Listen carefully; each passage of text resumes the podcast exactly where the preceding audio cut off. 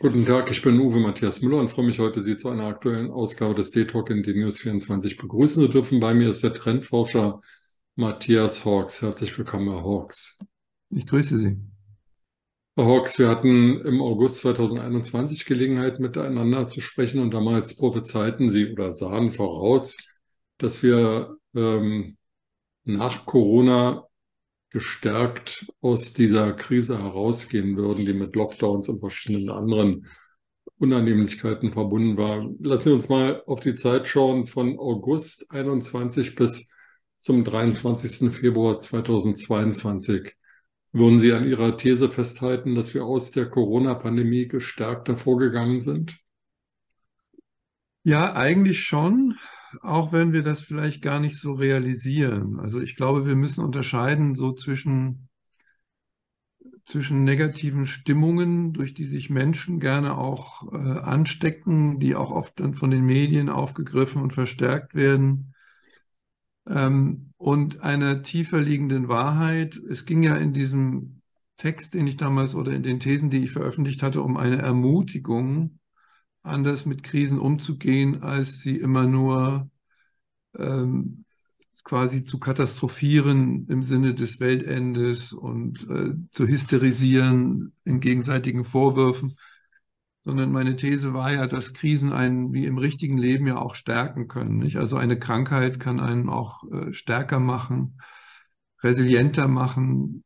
Und ähm, ich glaube tatsächlich, dass unsere Gesellschaft über weite Strecken ja gelernt hat, damit umzugehen, aber dass unsere ähm, öffentlichen Konstruktionen, um das mal so auszudrücken, ähm, dass sie das gar nicht zulassen. Also äh, äh, Dinge, die uns herausfordern, werden immer mit Beklagungen belegt. Nicht? Also es hat uns eingeschränkt, es war furchtbar. Aber wenn wir uns mal anschauen, auch im Vergleich, ähm, was frühere Epidemien in der Menschheit angerichtet haben, ähm, wie, ähm, wie, wie äh, unperfekt auch immer in einer solchen Situation die Reaktion sein müssen. Wir erleben das ja heute auch an der chinesischen, am chinesischen Weg, die eben quasi dann in so einer ganz entschiedenen Restriktion reagiert haben. Das war ja sicher auch das Falsche. Also solche Krisen sind immer Abwägungssituationen, in denen man nie das Richtige, absolut Richtige machen kann. Und was eben danach geschehen ist, ist, dass wir uns zerstritten haben. Also dass eben die Medien ganz stark aufgegriffen haben, das ist eine gesellschaftliche Spaltung, äh, die Menschen äh, rebellieren und in Wirklichkeit äh, war es aber so, dass es eben einen Teil am Rand der Gesellschaft gab, die in der Tat sehr hysterisch und sehr aggressiv auch reagiert haben. Das war aber keine Spaltung in der Mitte. Und ähm, insofern glaube ich, dass ähm, es eben, man darf sich nicht verführen lassen von der allgemeinen Stimmungslage. Also äh, alle Menschen sagen, es war schrecklich. Ja, im Vergleich mit was?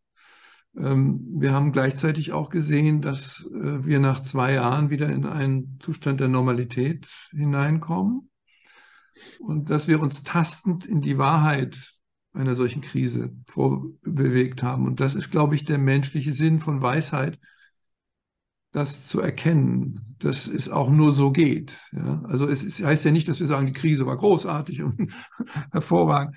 Das ist, glaube ich, nicht der Punkt. Es geht eigentlich um eine Überprüfung auch unserer eigenen Lebenshaltung im Umgang mit schwierigen Situationen. Herr Hawks, wir sind ja beide augenscheinlich, sagen wir mal, altersmäßig in einer Kohorte. Ähm, ich habe also ich bin früher nie auf die Idee gekommen, wenn ich mich habe impfen lassen gegen was auch immer, zu fragen, womit impfen Sie mich denn da? Sondern ich bin zum Arzt gegangen, habe gesagt, muss geimpft werden aus irgendwelchen Gründen und dann hat er mir ein Medikament verabreicht und ja, dann bin ich davon ausgegangen, das funktioniert.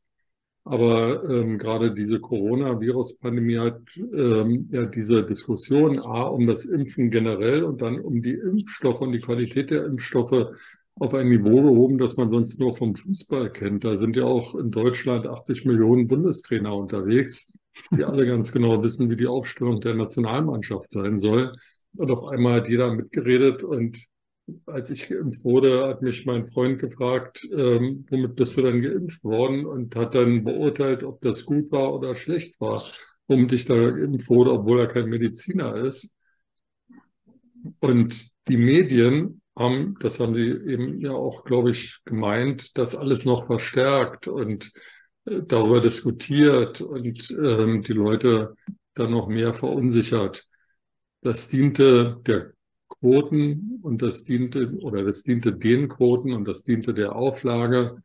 Aber ist das nicht eine Skandalisierung, die uns eigentlich wegbringt von den eigentlich wirklich wichtigen Themen?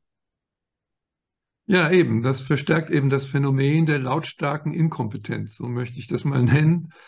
Ähm, es ist eben so, dass wir, wir glauben ja immer, wir leben in einer Wissensgesellschaft, aber wir leben eher in einer Erregungs- und Aufmerksamkeitsgesellschaft. Und das hat etwas, etwas zu tun mit dieser unfassbaren, also wenn Sie sich mal alle Wirtschaftsfaktoren oder technologischen Faktoren, die uns ähm, betreffen, äh, Revue passieren lassen, dann ist ja, glaube ich, die, die Veränderung der medialen Sphäre das am allermeisten, was sich verändert hat. Ja? Also das hat natürlich mit dem Internet und mit dem Computer zu tun.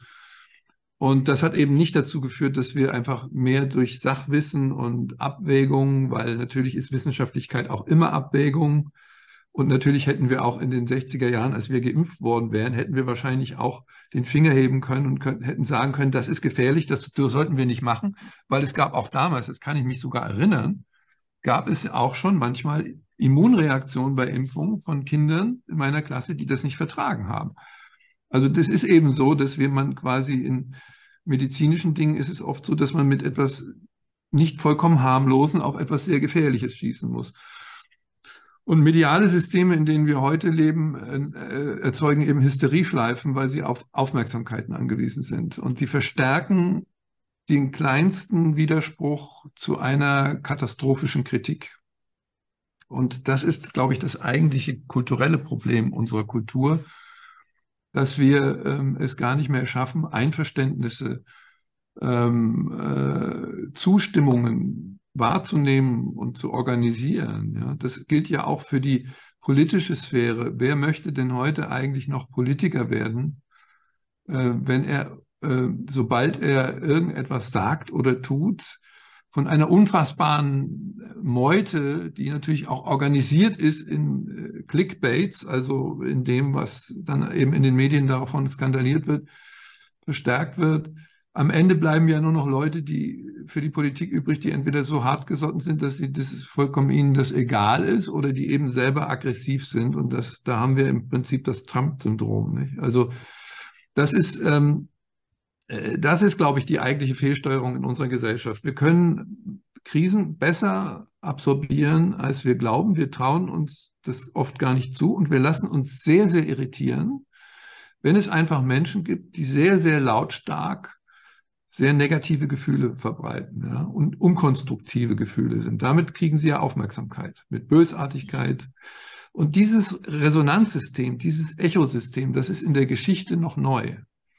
Ja, das hat es früher in dieser Form, als noch nicht jeder mit allen verbunden war und Werbeeinnahmen nicht dadurch generiert wurden, dass die Menschen lange am Bildschirm bleiben.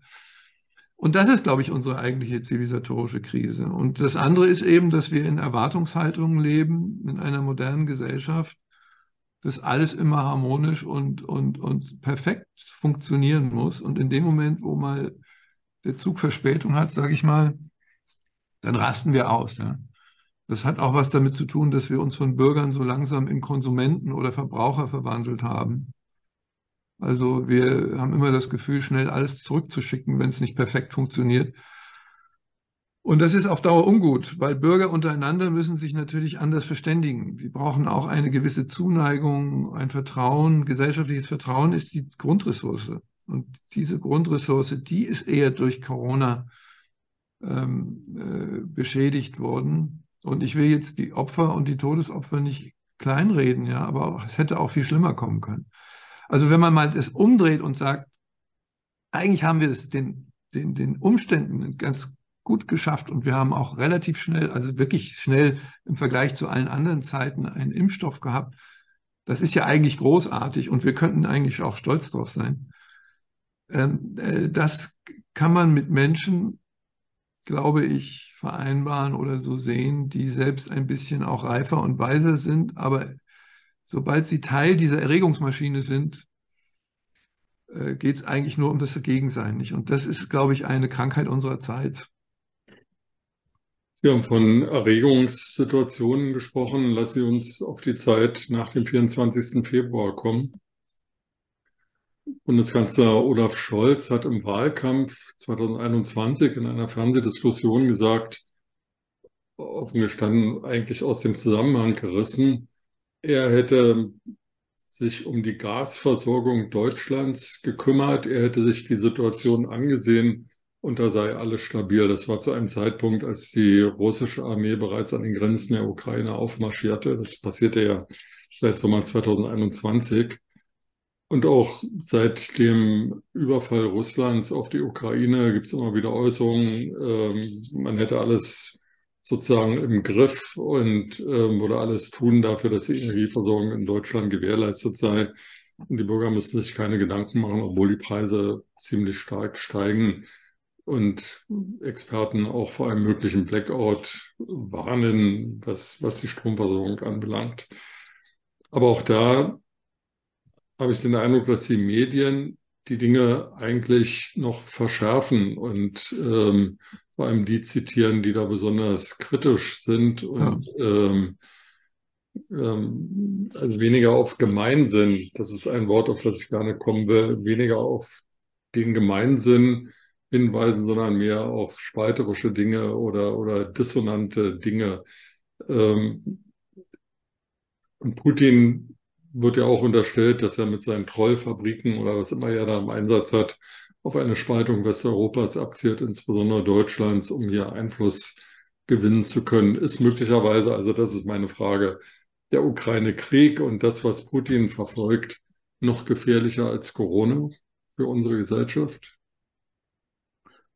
Naja, natürlich. Also es ist sowieso, es hat mindestens dieselben Ausmaße von Leid und, und, und Zerstörung. Und es hat natürlich ähm, also dagegen finden wir so schnell kein Impfmittel, nicht? Dass, äh, dass, dass diese äh, Unfassbarkeit, nenne ich das mal, die mich in meiner Jugend massiv geprägt hat. Ich bin ja ein Nachkriegskind, ich bin 55 geboren, ich habe keine richtigen Trümmer mehr erlebt, sondern nur noch Resttrümmer, wenn man so will.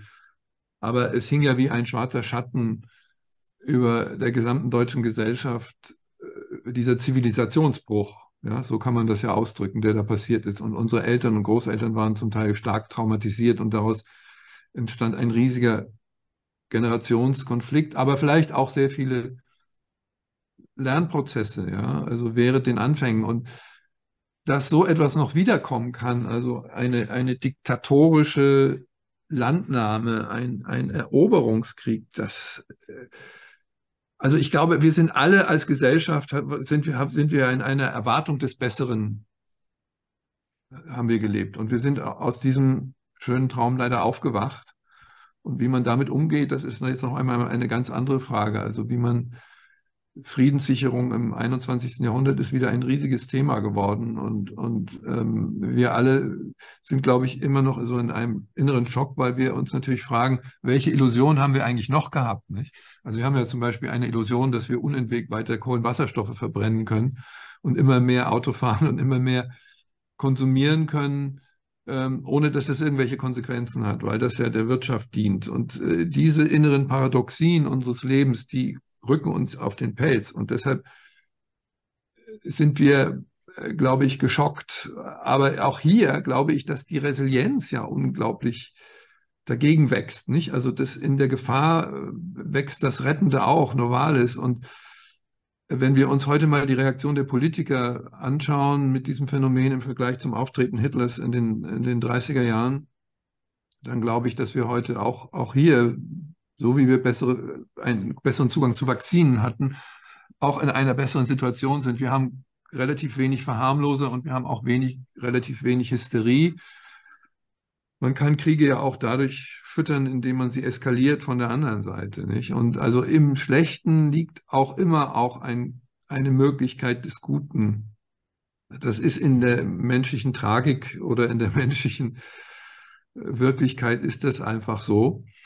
Und das ist gefährlich in der Tat. Und was Sie sagen, würde ich sofort unterschreiben. Es ist in der Tat so, dass wir uns unsere, unsere Widerstände auch gar nicht billigen. Ja? Also es ist in der Tat so, wir müssen jetzt einen Irrtum eingestehen. Wir haben uns von den Russen an der Nase rumführen lassen mit der Sicherheit des Gas, der Gasversorgung. Aber wir haben gleichzeitig auch ein Problem natürlich weggeschoben, dass wir äh, schneller wegkommen müssen von fossilen Energien. Und das ist jetzt ein Doppelproblem, was uns überfällt. Und dadurch steigen ja die Preise, weil es plötzlich Knappheiten gibt. Und die Frage ist aber dann auch, ist es eigentlich immer nur schlecht, wenn Preise steigen? Nicht? Also die nächste Angst, kommt ja Inflation. Also der Krieg erzeugt Inflation und jetzt Inflation zerstört die Wirtschaft.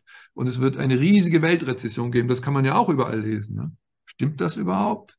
Also ich kann mich auch noch erinnern, dass wir von den Ökonomen prophezeit gekriegt haben, wir werden Massenarbeitslosigkeit ohne Ende haben. Jetzt haben wir genau das Gegenteil, wir haben Arbeitsknappheit. Und äh, wir sehen, dass die Rezession eben nicht dieser steile Absturz ist, von dem man es befürchtet hat. Es ist eben so, dass manchmal Dinge teurer werden. Also äh, eigentlich ist es unfassbar, dass wir glauben, dass das gar nicht mehr passieren kann. Ja. Wäre es so schlecht, wenn Schweinefleisch teurer wird? oder wenn Flüge teurer werden. Ja, also Inflation kann vielleicht auch heißen, dass vorher alles ein Stück weit zu billig war. Und in dem Fall war das Gas sogar zu billig, weil damit gewissermaßen politische Drohungen auch oder Besänftigungen ausgesprochen werden. Und diese Turbulenz einfach anzunehmen, so wie sie ist, und zu sagen, okay, wir müssen jetzt, natürlich brauchen wir Ersatz dafür, aber unsere Systeme können wir auch so hinbauen, dass es kein keine Dark Hours gibt oder Dark Tage. Das sind ja Science-Fiction-Autoren, die jetzt äh, auf die Bühne gebeten werden, ja, und sagen, erzählen Sie mal, wie das wird, dann werden wir alle übereinander herfallen. Dabei fällt mir eine Geschichte ein, die, die, die, die ich mal untersucht habe. Es gab einen zweitägigen Stromausfall in New York ein Jahr nach dem 11. September, also nach dem großen Terrorangriff. Und damals hat die ganze amerikanische Presse gesagt, jetzt ist es passiert, jetzt bricht der Bürgerkrieg aus, es wird geplündert, es wird ganz Schreckliches passieren. Und dann fiel in New York der Strom aus, also eine Großstadt, wo auch die Aufzüge stecken bleiben, 24 Stunden lang. Und die Leute haben Kerzen angezündet, haben miteinander geredet, die Kriminalitätsrate sank. Also Menschen sind eben auch zu dem anderen fähig, ja, zu dem, was, was Sie ja zu Recht gesagt haben, ja? zum Gemeinsinn, zum Zueinanderfinden. Und das sind sie eben oft auch in schwierigen Situationen. Und ich glaube, heute sind unsere Stromnetze durchaus ja auch variabel und, und adaptiv genug, dass es nicht zu einem, einem, einem großen Blackout kommen wird. Es kann schon mal sein, dass in einem System Fehlfunktionen auftreten. Das ist aber immer so, ja. Das ist im menschlichen Leben so. In unserem Haus geht immer was kaputt. Also muss man halt reparieren. Hawks, ähm, Sie sprachen ähm, die parteipolitischen Ränder in Deutschland an, also AfD und die Partei Die Linke. In der Linken gibt es Sarah Wagenknecht, die sich wohl mit der Führung der Linken zerstritten hat und in den Zeitungen steht, dass sie möglicherweise darüber nachdenkt, eine eigene Partei zu gründen. Daraufhin gab es Umfragen, die sagen, wenn die Sarah Wagenknecht eine eigene linke Partei gründet, dann könnte sie im Osten Deutschlands ähm, hohe Zuwachs, also hohe Zustimmungswerte erreichen, vielleicht sogar irgendwo regieren. Und auch im Westen sei das dann eine attraktive Partei. Das würde also dafür sprechen, dass die Linke heute deswegen um die 5%-Hürde herum eiert, weil sie eben kein attraktives Personal hat oder weil das Personal die Ziele der Partei Die Linke nicht gut kommunizieren kann. Ähnliches wird von der AfD gesagt, die mit Alice Weide und Herrn Kopalla, denke ich mal jetzt, also aus meiner Sicht nicht die stärksten Persönlichkeiten an der Spitze haben. Wenn da einer wäre, der da populär auftreten würde, dann, dann hätte die AfD möglicherweise andere Zustimmungswerte. Es bedeutet doch aber, dass die Ränder Deutschlands stärker werden, was wir auch in Thüringen sehen, wo es eben keine demokratische Mehrheit mehr gibt. Und in anderen Bundesländern laufen wir darauf zu. Wenn die Krise sich verstärken würde, könnten die Leute also vielleicht wieder vergessen, was vor 70 Jahren in Deutschland passiert ist und sich wieder den Rändern zuwenden. Also meine konkrete Frage ist, ist unsere parlamentarische Demokratie in Deutschland so gefestigt, dass etwas wie 1932, 33 nicht wieder passieren könnte. Ja, das glaube ich schon, weil ähm, wir haben ja auch jetzt mit diesem Thema auch in anderen Ländern uns konfrontieren müssen, in Amerika, in, in Brasilien. Ähm, und wir verstehen, glaube ich, auch ein bisschen mehr, woher Populismus kommt und äh, aber auch die Schwelle zum Faschismus, ja. Die ist eben ein anderer. Also eigentlich kann man heute aus den historischen Krisen unserer Zeit und der letzten Jahre, der letzten fünf Jahre schon so ein Bild abbilden, wie das funktioniert, dass Gesellschaften ausgehebelt werden. Und da müssen wir schon sehr unterscheiden zwischen dem, was in Russland passiert ist, wo eben Stück für Stück die, die Fundamente erodierten und umgebaut wurden, eine, eine, eine, äh, eine Regierungsform, die eben Machtteilung ist. Also Demokratie ist eigentlich nichts anderes als die Machtteilung in verschiedene Säulen, ähm, damit sie nicht in einer Hand und dadurch auch eben aggressiv nach außen werden kann. Und ähm, das ist etwas anderes, als wenn Sie Populisten haben, die eben äh, die, die, die Schwingungen und die Wutströmungen und die Verängstigungen der Bevölkerung versuchen zu erkennen und damit zu arbeiten. Deshalb gibt es trotzdem immer noch eine große Mehrheit. Und das sagen eigentlich auch alle, äh, alle Studien, alle Zahlen, die wir auch regelmäßig scannen und erheben, ähm, dass es in ganz groß, in den fundamentalen Fragen in der Gesellschaft gar keine wirkliche Spaltung gibt, sondern eben Abspaltungen. Und diese Abspaltungen haben natürlich die Tendenz, immer radikaler zu werden, weil sie natürlich gehört werden wollen und weil sie immer noch einen draufsetzen müssen. Ja, sie müssen noch lauter schreien. Aber dieses lauter Schreien führt ja auch zu einem Paradox und das können Sie heute äh, live erleben in, in Amerika, wo Trump eben einfach durch dieses ständige Überziehen irgendwann so einen Tipping Point wieder erreicht. Und so wird es bei uns auch sein. Und wir haben in Deutschland ja wirklich nur Ränder. Das sind ja Ränder von, äh, von, von maximal 5, 6 Prozent im harten Kern. Die strahlen dann manchmal auf, auf, auf, auf, auf die äh, mittel, mittleren Gesellschaftsformen aus, ein Stück weit, weil man dann weiß man gar nicht, was man wählen will. Also wählt man den, der am lautesten schreit. Ja, das, aber ich glaube, das sind äh, innerhalb der Gesellschaft, in, in den tiefen Schichten der Gesellschaft, hat schon eine Transformation stattgefunden, die viel robuster und resilienter ist, als wir glauben. Und die Geschichte wiederholt sich nicht. Also Sie müssen sich ja auch vorstellen, wir hatten äh, in den, in den 20er, 30er Jahren hatten Sie wirklich gespaltene Gesellschaften. Also da gab es noch ganz andere Formen von Versäulungen, äh, sowohl was religiöse Bezüge betrifft, als auch was politische, religiöse Sektenhaftigkeiten, Ideologien betrifft. Das waren, äh, waren gespaltene Klassengesellschaften. Heute haben wir, obwohl in jeder Zeitung steht, die Mittelschicht zerbröselt, wenn Sie das mal genau wissenschaftlich untersuchen, dann stimmt das einfach nicht. Ja. Es gibt manchmal, die Mittelschicht wabert mal so ein bisschen, wird sie ein bisschen kleiner, ein bisschen größer, aber im Grunde genommen, solange die, die wirtschaftlichen äh, Vitalitäten da sind, und natürlich kann es auch mal sein, dass wir wie immer Rezessionen haben werden. Ist, Sie können das übrigens fast berechnen. Ja. Ungefähr alle sieben, acht, neun, zehn Jahre hm. gibt es so eine Schleife in der Ökonomie. Das heißt einfach, dass ein Innovationszyklus am Ende ist und dass man, das sind auch Marktbereinigungen, da muss mal was Neues passieren. Die Banken haben es übertrieben vor zehn Jahren. Ja. Deshalb hatten wir eine Bankenkrise. Und jetzt sehen wir, dass wir in eine Krise der, der, der, der digitalen Firmen hineinlaufen, die ja letztendlich ihre Versprechen der Steigerung von Produktivität und des menschlichen Glücks nicht gehalten haben. Ja? Also es gibt immer Übertreibung, Blasen und die müssen auch platzen. Und äh, es gibt aber auch Millionen und Abermillionen von Menschen, die in, in der Mitte der Gesellschaft äh, sinnvolle Innovationen machen, ihre Firmen verändern, wir brauchen natürlich eine Weiterentwicklung der Wirtschaft, der wirtschaftlichen Zusammenhänge, auch der Innovation und vor allen Dingen der Demokratie. Also wir müssen natürlich die Demokratie auch immer weiter neu erfinden. Und wie, wir, wie man das macht, das erforschen wir Zukunftsforscher zum Beispiel immer wieder gerne. Also es ist immer interessant, äh, sich anzuschauen, wo experimentiert auch die Demokratie mit sich selbst. Also da kann man viel lernen. Wo man natürlich immer super viel lernen kann, ist von den Schweizern. Ja? Also wie die zum Beispiel es schaffen, zwischen Staat, Gesellschaft und den einzelnen Bürgern viel mehr Rückkopplungen herzustellen. Ne? Das ist schon interessant, aber das haben die auch über Jahrhunderte gelernt. Das kann man nicht so einfach übertragen.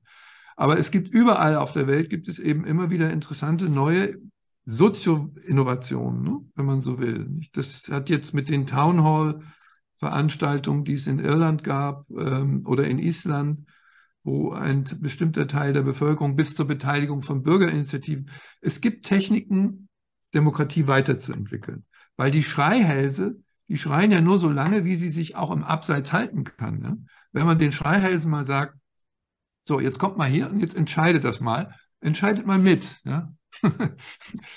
dann erleben sie immer wieder denselben Effekt, dass sie dann erstmal ganz verblüfft sind. Ja? Weil die Welt ist komplex und da muss man vielleicht ein bisschen anders argumentieren. Und dann verändern sich die Dinge doch sehr schnell. Und solche Inklusionstechniken, die müssen wir in der Demokratie natürlich lernen, damit wir verhindern, dass diese in der Tat extremisierten äh, Ränder, dass die nicht größer werden. Hawks, ähm, das finde ich ein, ein sehr interessanter Aspekt, den Sie jetzt hier genannt haben. Der finde ich aber also genau das Gegenteil von dem bewirkt, was, was ich für Stabilität halte. Denn wir haben ja in Deutschland Parteien. Das mag man gut oder schlecht finden und man mag die Parteien gut oder schlecht finden, aber sie sind da und sie, repräsentieren, sie repräsentieren bestimmte politische und gesellschaftliche Gruppen. Und diese Parteien sollen, ich glaube, das ist auch im Grundgesetz so festgeschrieben, zur Meinungsbildung in Deutschland beitragen. So, also wenn ich jetzt ein bestimmtes Anliegen habe, müsste ich eigentlich zu irgendeiner Partei gehen und mich da engagieren oder mich da einbringen und müsste über die Partei dieses Vorhaben, von dem ich rede, voranbringen. Eine Bürgerinitiative ist ja wiederum eine Abspaltung, also eine, eine, eine Interessenvertretung, eine marginalisierte, kleine, nicht organisierte Partei.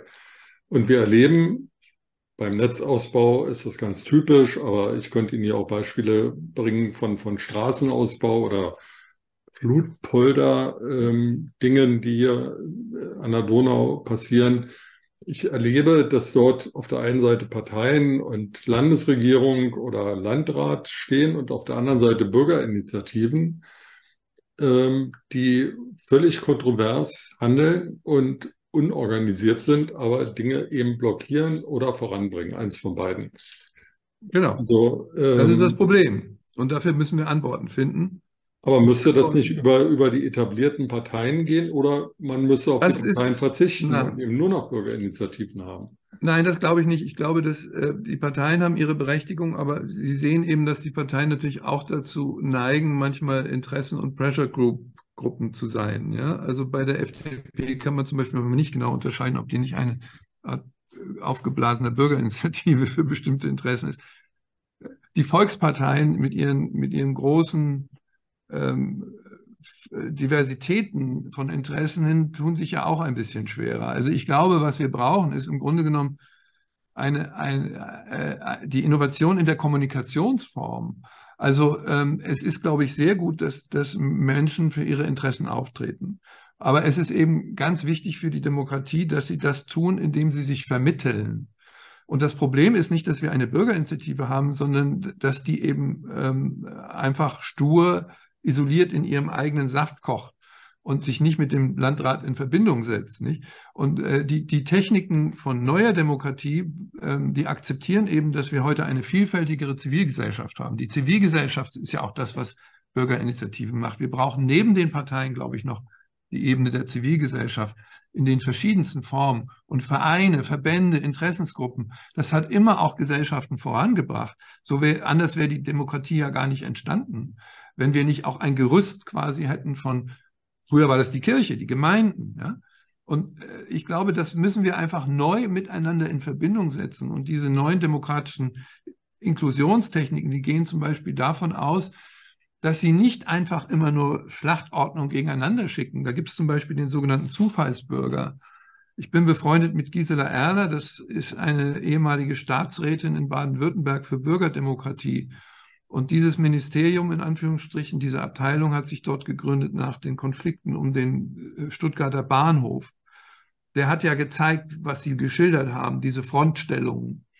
Und ähm, dort hat man eben sehr viel experimentiert mit neuen Formen, indem man äh, zufällig per Los ausgewählte Menschen, also die müssen natürlich mitmachen wollen, man kann sie nicht dazu zwingen, so wie ein Schöffensystem, auswählt und dann in einer Gemeinde, wo es zum Beispiel eine Umfahrungsstraße geht oder ein großes Bauprojekt oder eine Windmühlenfarm, also eben diese Konfliktdinge, setzt man eine gewissermaßen neue Repräsentanzen für dieses konkrete Problem zusammen, weil man braucht neben dieser langfristigen Ebene der Parteien, der Programme, braucht man auch ein konkretes lokales System, in dem Menschen sich gegenseitig auch vermitteln können und das lernen, miteinander umzugehen. Sonst zerfallen wir ja in lauter Stämme und Tribes. Das ist, äh, glaube ich, hoffnungslos. Und da stellt sich eben heraus, dass mit diesen Zufallsbürgern ein ganz anderer Stil aufkommt, weil es kommen nämlich nicht mehr primär die Schreihälse und die Dagegenseier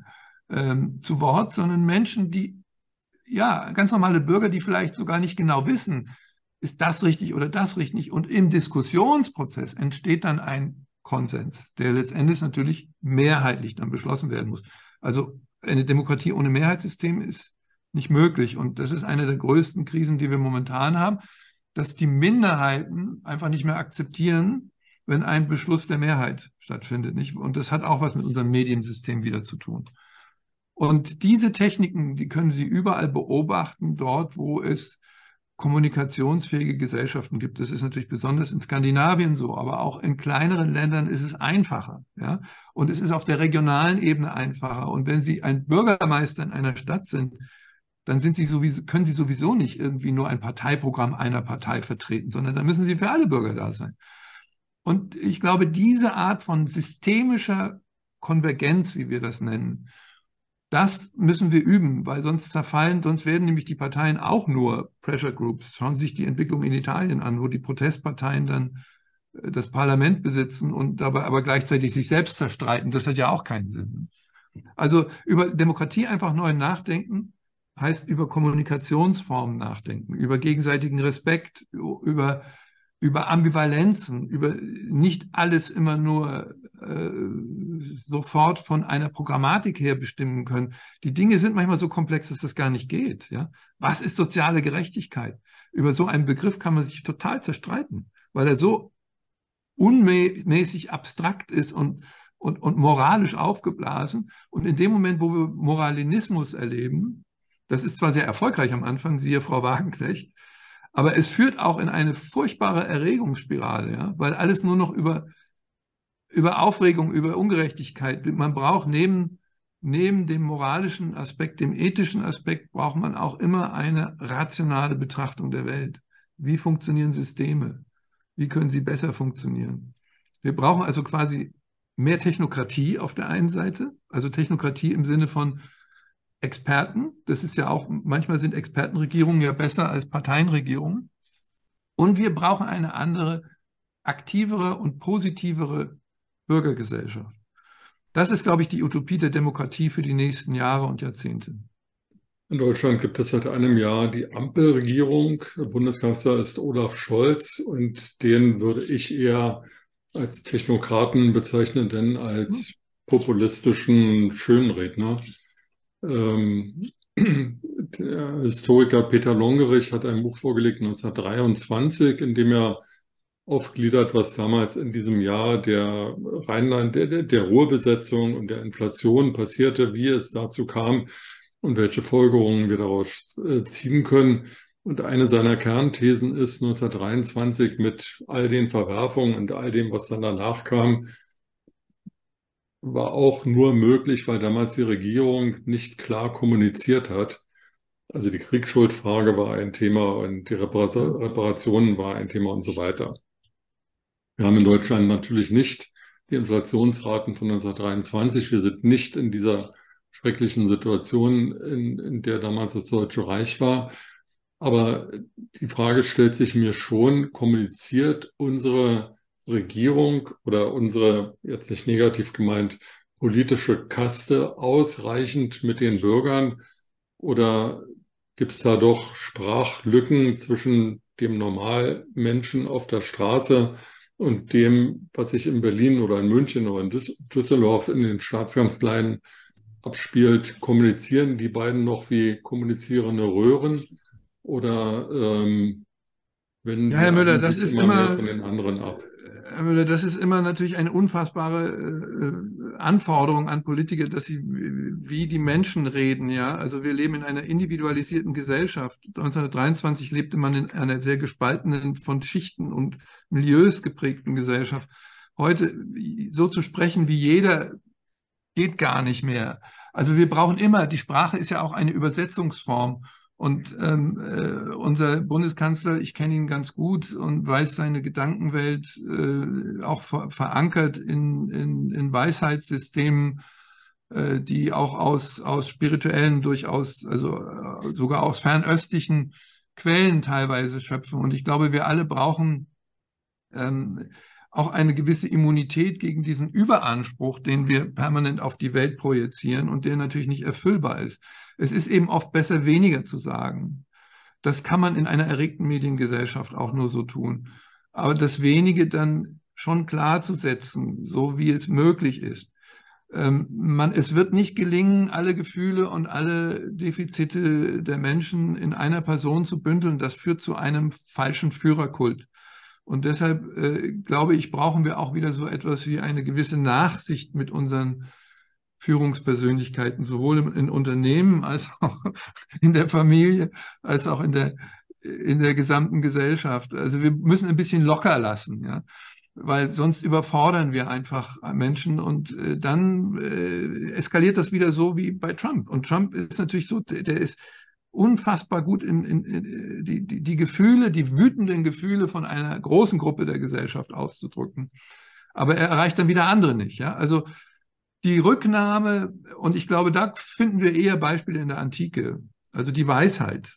Die Weisheit bedeutet ja auch, dass man sich nicht auf über unerreichbare Ansprüche bezieht, die man, an denen man scheitern muss, sondern dass man einen gewissen Langmut, auch eine gewisse Distanz zu manchen Dingen wahrt, aus der heraus man vielleicht besser operieren kann. Und ich glaube, das ist das, was diese neue Regierung versucht. Sie versucht, einen neuen historischen Konsens zwischen verschiedenen Strömungen herzustellen, die aber letztendlich die geschichtsmächtigen Strömungen sind. Und ähm, äh, auch das Konservative gehört da meiner Meinung nach dazu. Äh, und äh, das ist doch vielleicht so etwas wie eine neue ganzheitliche Utopie, dass wir in Zukunft Regierungen haben, die eben nicht mehr das eine oder das andere sind. So in der Schweiz zum Beispiel ist jede Partei in der Regierung vertreten. Das ist ein interessantes Experiment, weil dann müssen sie miteinander etwas finden, was zumindest die Schnittmenge der Bürger am meisten repräsentiert. Und ich finde, das ist das meiste, was man hoffen kann. Was man, was man nicht in Erfüllung bekommt, ist, dass die Regierung exakt die, ja, die Kommunikationsbedingungen der gesamten Bevölkerung erfüllt. Ja, das war, glaube ich, auch nicht genau das, was ich meinte. Ähm, schauen Sie, es gab hier in Deutschland, als die CDU nach einem neuen Vorsitzenden suchte, Townhall-Meetings und da trat Jens Spahn, Norbert Röttgen und Friedrich Merz auf. Und Jens Spahn ist dadurch aufgefallen, dass er gesagt hat, ich will mal beschreiben, wie ich Deutschland in 10 oder 15 Jahren sehe. Und wenn ihr das Land auch so haben wollt, wie ich es sehe, dann müsst ihr mich halt wählen. Also der hat versucht, eine Vision aufzuzeigen von einem Land, wie es sich entwickeln soll, während ja. anderen Kandidaten gesagt haben, ja, wir müssen jetzt dafür sorgen, dass heute die Sonne scheint und es morgen nicht zu sehr regnet. Ähm, aber an übermorgen haben die keinen Gedanken verschwendet, jedenfalls nicht in ihren Bewerbungsreden. Und so geht es mir auch mit dem derzeitigen Bundeskanzler und auch mit seiner Vorgängerin. Da gab es null kommunizierte Perspektive, kein, kein Vorausschauen, sondern immer der Versuch, pragmatisch das zu lösen, was jetzt gerade irgendwie morgens um acht ja. auf, dem, auf dem Schreibtisch sitzt. Und ich glaube, dass die Leute aber auch eine gewisse Sehnsucht danach haben, äh, eine Vision zu verspüren, nicht im Sinne von Helmut Schmidt, der von Krankheit sprach in dem Zusammenhang, sondern einfach eine kommunikative Strategie, wo unser Land hin soll. Und das kann ja nicht nur sein, ja, in 2030 oder 35 sind wir klimaneutral oder verbrauchen weniger Öl oder Gas. Muss ja auch irgendwie, müssen ja auch die anderen Dinge wie Digitalisierung, demografischer Wandel und so weiter angepackt werden. Sie sparen von der sozialen Sicherheit. Auch da gibt es ja im Zusammenhang mit dem demografischen Wandel große Eruptionen, über die gar nicht gesprochen wird. Es wird ja nicht darüber geredet. Es wird gesagt, naja, ja, alle müssen jetzt Wärmepumpen so? also, einbauen, aber es gibt gar nicht die Handwerker, die die Wärmepumpen ja, einbauen. Aber darüber können. diskutieren wir doch die ganze Zeit. Also jede Talkshow in Deutschland diskutiert über diese Fragestellung da und wir diskutieren seit vielen Jahren darüber immer. Es gibt darüber nur nicht, äh, in, vor allen Dingen in Krisenzeiten wie jetzt, wo man auf Sicht fahren muss, gibt es natürlich darüber nicht so einfache Antworten. Aber ähm, also ich gebe Ihnen schon recht, das wäre schön, wenn jemand herkommen könnte und könnte so eine variable und offene Vision eines, äh, eines, eines Deutschland hinbekommen. Nur das ist wahnsinnig schwierig, ja, weil, weil natürlich, ähm, das kann sich ja nur in Resonanz wiederum mit der Gesellschaft entwickeln. Insofern war das vom, vom Spahn eigentlich ganz toll, indem er auch die Leute fragt. Und das meine ich ja, diese Techniken, indem man die Bürger auch beteiligt an der Visionsbildung und nicht sie darauf quasi wir laufen sonst ja in die Gefahr, dass wir es immer auf eine Person projizieren. Nicht? Der Erlöser muss kommen. Das ist die wirkliche Gefahr der Demokratie, dass die Leute so unzufrieden werden und sagen, wir brauchen jetzt endlich jemanden, der uns sagt, wo es lang geht. Das kann es eben auch nicht sein. Und gerade beim Begriff der Digitalisierung, ne, also kann ich Ihnen aus meiner eigenen Erfahrung sagen, das ist auch ein Teufels, Teufelsbegriff, da kann man so viel reinstecken, so viele Illusionen, äh, die uns schon mit Digitalisierung verkauft worden sind. Und der Grund, weshalb Digitalisierung so schleppend vorangeht, hat vielleicht damit zu tun, dass sich Menschen auch vielleicht sogar zu Recht dagegen sträuben, weil sie das Gefühl haben, sie wären ein Teil einer immer größeren Maschine. Äh, das erleben wir ja auch dauernd. Also diese, diese visionären Diskurse in der Gesellschaft, die sind ungeheuer schwer. Also ich, ich stehe ja dafür, die vorwärts zu bringen, aber man braucht dafür eine reflexive Distanz wenn man sie emotional auflädt, werden sie sofort kontrovers und sie werden auch, äh, sie werden auch ungemütlich, ja, weil, weil, weil dann werden sie wirklich, also ich finde ja diesen Satz auch falsch, nicht? Also wer eine Vision hat, soll zum Arzt gehen von Herrn Schmidt. Aber manchmal kann man ihn auch verstehen, weil worauf basieren unsere Visionen? Und dieses, äh, diese, diese, die, eine neue Kultur der Vision, die eben auch flexibel genug ist, auf die Wirklichkeiten und die Krisen zu reagieren, und nicht irgendeine Setzung macht. Ja, so irgendwelche, äh, es wird unfassbar viele Klischees und äh, so, so Schlagwörter in die Welt gebracht. Das ist eben nicht so einfach. Das ist richtig schwer. Ja. Aber ich finde, dass es auch unterschiedliche Stile da gibt und geben muss. Also die, die Liberalen haben ja auch inzwischen eine neue Visionarität entdeckt. Denken Sie an Macron. Ähm, äh, die sind, das ist eher ein bisschen emphatisch und pathetisch. Ja hat viel mit Bürgergesellschaft zu tun. Da sind wir auch im Wettbewerb mit vielen, vielen anderen Ländern. Und ich glaube, das ist auch gut so. Aber das lässt sich nie endgültig beantworten. Herr Hauck, abschließende Frage. Der Krieg in der Ukraine, fürchte ich, wird noch ein bisschen weitergehen. Der wird nicht morgen oder übermorgen ähm, zu Ende sein. Ähm, Sie hatten, damit haben wir begonnen, gesagt, wenn wir Corona überstanden haben, wird es uns insgesamt besser gehen, weil wir gelernt haben, damit umzugehen. Ähm, kommen wir aus äh, dem Konflikt in der Ukraine, aus dem, was dort sich in Russland abspielt, ähm, kommen wir da genauso gestählt heraus mit, mit frischem Geist und, und gestärkter Mentalität oder ist das noch gefährlicher als Corona, was da aus dem Osten kommt? Naja, wir sind ja auch, auch, auch eben nicht gestählt, sind wir schon gar nicht rausgegangen, sondern eher, eher eigentlich flexibilisierter müsste man herausgehen. Es kann noch ganz furchtbar werden, dieser Krieg. Noch, noch viel furchtbarer. Also äh, ich bin ja kein Optimist, ich bin Pess kein Pessimist, ich bin ein Possibilist, also jemand, der versucht, in Möglichkeiten zu denken. Aber eine Möglichkeit zumindest wäre, dass wir hier eben auch dieses alte Konzept des Westens hinter uns lassen. Das ist ja auch das, mit dem Russland immer spielt, indem es versucht, einen, eigentlich den alten Blockkonflikt wiederherzustellen und dadurch alle Differenzierungen äh, zu beenden.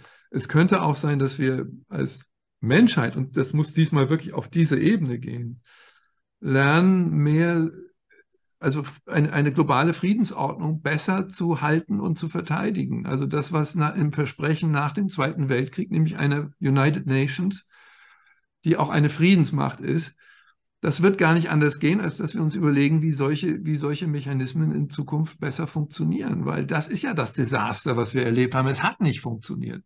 Wir waren nicht gut genug. Und das muss man einfach anerkennen. Genauso wie man bestimmte Dinge im Leben anerkennen muss, wenn man krank wird oder wenn man, wenn man eine Prüfung vergeigt. das heißt ja aber nicht, dass man aufgibt, sondern äh, ich sehe auch viele Anzeichen dafür, dass sich Weltgemeinschaft neu definiert, auch über die, das alte Konzept des Westens, dass wir uns neu fragen müssen, was ist unser Verhältnis zu Afrika? Wie, wie können wir das neu gestalten? Oder äh, zu den Despotien dieser Welt? Das sind alles ungeheuer schwierige Fragen, aber die sind genauso auf den Tisch gelegt wie damals die Frage unserer Verhaltensweisen in der Corona-Krise. Und ähm, äh, der Mensch hat nun mal die Fähigkeit zu lernen. Und äh, wir sind umgeben von wicked problems. Also das ist wirklich ein teuflisches Problem, dieser Krieg. Wenn eine Gesellschaft wirklich sich in dieser Art und Weise verhärtet, das ist ja nicht nur Putin, ähm, dann ist das eigentlich nur durch eine tiefe Katharsis zu beenden. Und, und, und äh, das wird uns, uns viel, viel, viel mentale Kraft und, und Überlebens, Überlegenskraft äh, erfordern, dass wir dabei weiterkommen. Wir brauchen neue Diplomatieformen. Wir brauchen neue, neue, neue Verhandlungsformen zwischen den Ländern. All das. Das wird ja jetzt versucht auch. Ja? Ich finde, das sieht man auch, dass das versucht wird, äh, das internationale System neu zu konfigurieren, dass es nicht wieder in den nächsten Blockkonflikt reinläuft. Aber die Geschichte hat keinen garantierten Ausgang. So muss man das eben auch sehen. Ähm, wir können als Menschen nur unser Bestes tun und wir können der Hoffnung eine Nahrung geben, indem wir ja eben nicht verzweifeln und nicht immer uns von den Düstersehern und den Apokalyptikern herunterziehen lassen. Herr Hawks, dann äh, haben wir guten Anlass, in ein paar Monaten wieder miteinander zu reden und zu schauen, wie sich die Dinge entwickelt haben. Ich danke Ihnen für heute. Das hoffen wir. Ich danke Ihnen sehr für dieses Gespräch.